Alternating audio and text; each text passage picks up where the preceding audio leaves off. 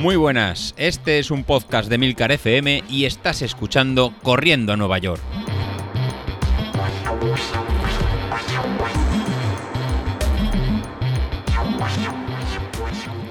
Hola a todos, muy buenos días y bienvenidos de nuevo al podcast de los viernes, vuestro episodio favorito de la semana. Y la verdad es que esta semana estoy contento. Estoy contento, pues bueno, me está saliendo bastante bien la semana. El fin de semana hice la tirada larga, además con un compañero de aquí de Tres Cantos, así que no, no fui solo.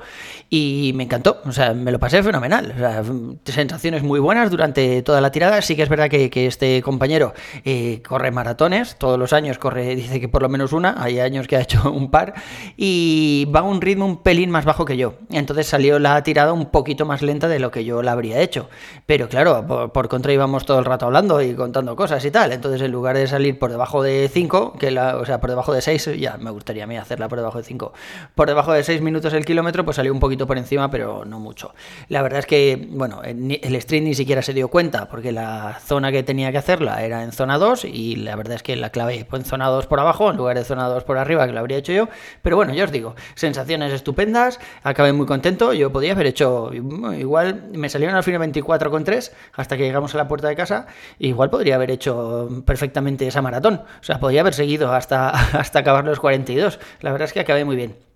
También probé temas de hidratación. Llevaba un par de barritas, de geles de estos, de Victory Endurance, uno con cafeína y otro sin. Me tomé primero el que no tiene cafeína, que era de sabor manzana y muy bien, y luego el de cafeína. Yo, como siempre, no noto nada, pero bueno, ahí, van para adentro, eh, no me sientan mal.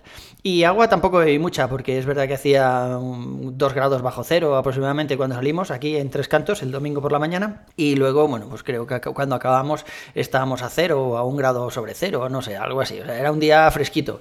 Y la verdad es que como iba a un ritmo un pelín más bajo que el mío y que era el día fresquito, pues no sudé. Bebí un poquito de agua simplemente pues para pasar los geles y poco más. Pero yo os digo, o sea, acabé súper entero, ni siquiera tenía dolor de piernas, ni al día siguiente, nada, nada, todo perfecto. Muy contento, muy contento.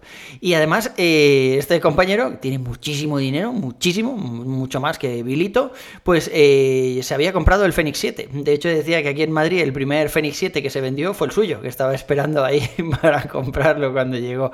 Bueno, y es verdad que, se ve mejor, se ve mejor que los anteriores, tiene una sensación así como de profundidad, que la verdad es que, está muy bien, mola mucho. Pero bueno, lo estuve hablando con Eduardo de correr un maratón en Twitter, que tiene también el blog este de correr una maratón, donde analizan pues distintos dispositivos, les dejan dispositivos para probar y tal, y me decía que en caso de cambiar yo, que me fuera al Epix, que el Epix, el Garmin Epix, que es el Epix 2, pero, pero le han puesto otra vez el nombre Epix, porque el original salió hace mucho tiempo, pues que en realidad es como un Fenix 7, pero con una pantalla OLED que si no, pues que iba a echar mucho de menos la pantalla del Apple Watch.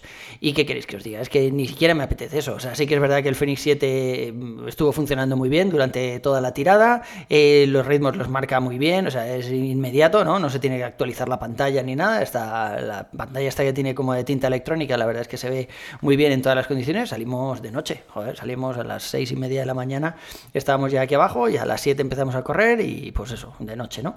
Y sí, sí que es verdad que se ve muy bien, la batería no sé si le bajó un 5% o algo así, después de hacer 25 kilómetros casi, pero ¿qué queréis que os diga? Yo me sigo quedando con mi, con mi Apple Watch, que me sirve para un montón de cosas más que para correr y desde que tengo el Street, pues ni tan mal. Respecto a los temas de hidratación que os contaba que estuve probando, eh, yo también utilizo como David la misma aplicación, la de Waterminder.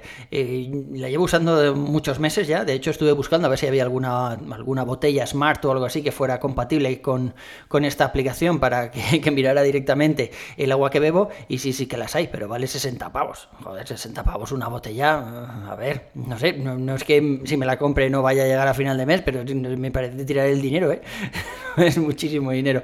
Bueno, da igual, la aplicación en sí está muy bien, tampoco es gratis, la aplicación creo que valía 3 euros o 3,99, no sé, algo así. Pero la verdad es que vale mucho la pena. Yo probé varias en su momento y esta es la que, la que más me gustó.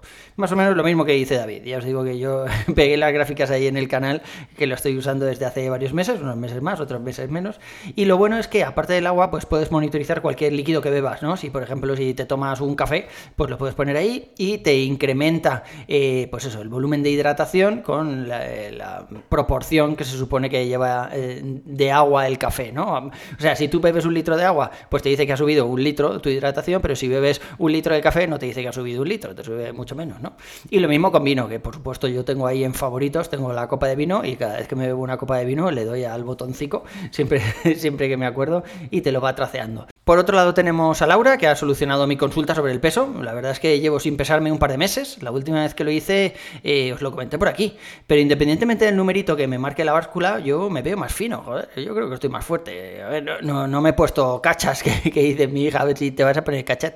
No he desarrollado músculos, ni mucho menos. Mi rutina de entrenamiento simplemente, pues eso, para correr mejor, para evitarme lesiones y porque el objetivo no era desarrollar músculo, sino que, bueno, eh, ya sabéis, como ha dicho Laura, que el músculo me me haría consumir más calorías en carrera, ¿no? No era la idea. Y luego, bueno, no iba a hablar de Bilito, porque yo el fin de semana pasado lo respeté, porque el tío lo estaba pasando mal, tampoco era cuestión de hacer leña del árbol caído, pero, joder, el tío dice que vuelve a correr y se mete 16 kilómetros el segundo día a 5.20 y luego los acaba a 4.50. Y, joder, ¿cómo no dice que me va a reventar? que luego sí, que vale, que ha dicho que me va a reventar con un piatado a la espalda. A la espalda no, hermano, e-, era a la frente, ¿no? No es ahí donde decías que se te había subido el gemelo en la última carrera, pero bueno, si competimos tú y yo, solo tengo que aguantar un poco y luego saludarte cuando estés tirado en el arcén. Que no, no pasa nada, tampoco hace falta correr tan rápido como tú, te voy a ganar igual. Pero aún así, ya sabéis que mi objetivo real no es Pilito, sino el señor Isasi que yo creo que, seguimos en unos ritmos bastante parejos. Es verdad que él eh, hace poco, la carrera que se metió esa, eh, media maratón, salió, vamos, o sea, menudos ritmos. Y esos ritmos no los hago yo, vamos, ni de coña. Yo intentaba pelear ahí una hora 45 en media maratón y el tío va y la supera así, como, como si nada. Pero sin embargo, en los 5K ya veis lo que le pasa. O sea, en los 5K eh, le, le saqué bastantes segundos. Sí que es verdad que a los dos días dijo que tenía COVID, que lo estaba incubando, bla, bla, bla, bla, bla, bla. Pero bueno, no sé, yo creo que puede estar reñida una carrera, a ver si en algún momento volvemos a coincidir en una carrera en la misma fecha, más o menos en las mismas condiciones, y a ver qué pasa. Pero la verdad es que el pique está interesante. Por mi parte sigo haciendo lo mismo que estaba haciendo antes, la rutina del gimnasio sigue igual, está funcionando. Lo que sí me pidió el entrenador el otro día fue que aumentara el peso un poco, el mío no, el peso que levanto en el gimnasio. Y joder, esta semana dije, bueno, pues ya que me lo ha dicho él, voy a aumentar peso en todas las máquinas, en todos los cacharros que cojo. Y joder, se nota, ¿eh? Se nota. O sea, es verdad que me ha costado mucho más llegar al final de la serie. O sea, yo creo que había alcanzado ahí una especie de zona de confort sin darme cuenta. Y ahora pues me está costando más. El otro día llegué con las sensaciones a cuando subes los brazos, eso que, que te hormiguean, que dices, madre mía, es que no, no puedo levantar los brazos. Yo no sé si era de, de, los hombros o de los brazos en sí, pero no sé, o sea, a mí esas sensaciones me gustan. Igual la de las agujetas no, pero la sensación esa de, de decir, mira, no puedo más, si hago dos repeticiones se me va a caer el trasto este que llevo entre las manos, o, cuando estás corriendo una carrera y a tope y dices, mira, eh, porque es media maratón, si tuvieran dos kilómetros más, si fueran 23 kilómetros, no podría aguantar este ritmo. A mí la sensación esa de acabar un entrenamiento de lo que sea vacío, eh, la verdad es que, es que me encanta. Y tenemos la carrera aquí a la vuelta de la esquina, ¿eh, chicos? La maratón de Castellón, la famosa maratón. Eh, el compañero este con el que corrí este fin de semana, Fernando, me ha dicho que si había dorsales que se venía conmigo, que se traía a toda la familia y venía allí a correr a, a Castellón. Yo la verdad es que no sé qué haría en ese caso, porque, joder, una carrera siempre supone un reto para uno mismo, para entrenar unos tiempos, e ir con un compañero que no va a tu misma velocidad, o aunque vaya al mismo ritmo que tú, eh, no sé, no sé. Yo creo que esas carreras, aunque es verdad que, que ir con otra persona, pues mira lo que me han pasado en la última tirada, ¿no? Creo que, que, pues que te ayuda, vas ahí de charreta, por lo menos no vas pensando en, joder, qué fundido voy, quiero parar ya.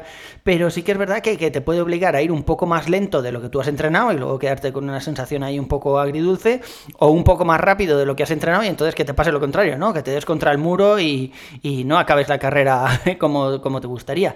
La verdad es que no sé, no sé qué opináis vosotros con respecto a esto, no sé si, si preferís correr con gente aunque no vayáis al mismo ritmo todos e ir adaptándose al ritmo, o si solo corréis con gente que eh, vaya exactamente a vuestro ritmo, pero la verdad es que yo creo que, que, estas tiradas así largas, que dependen mucho de la cabeza, puede ser interesante que, que venga alguien contigo, pero no sé, ¿eh? yo creo que las tiradas en las que vas a fuego, las que vas a tope, creo que, que preferiría ir solo, y no porque una liebre no te venga bien, sino porque creo que, que no sé, que, puede ser que, que, la liebre te haga ir a un ritmo que no es el tuyo, o que no te haga sentir cómodo, o que, joder, igual en algún momento yo quiero abandonar porque me he venido arriba muchísimo, pues, pues cuando llevas ahí una liebre, pues no sé, esa sensación se hace un poco más extraña, ¿no? Más, incómoda. Y por mi parte, eso es todo por hoy. Un abrazo y nos vemos en la siguiente. Hasta luego, chicos.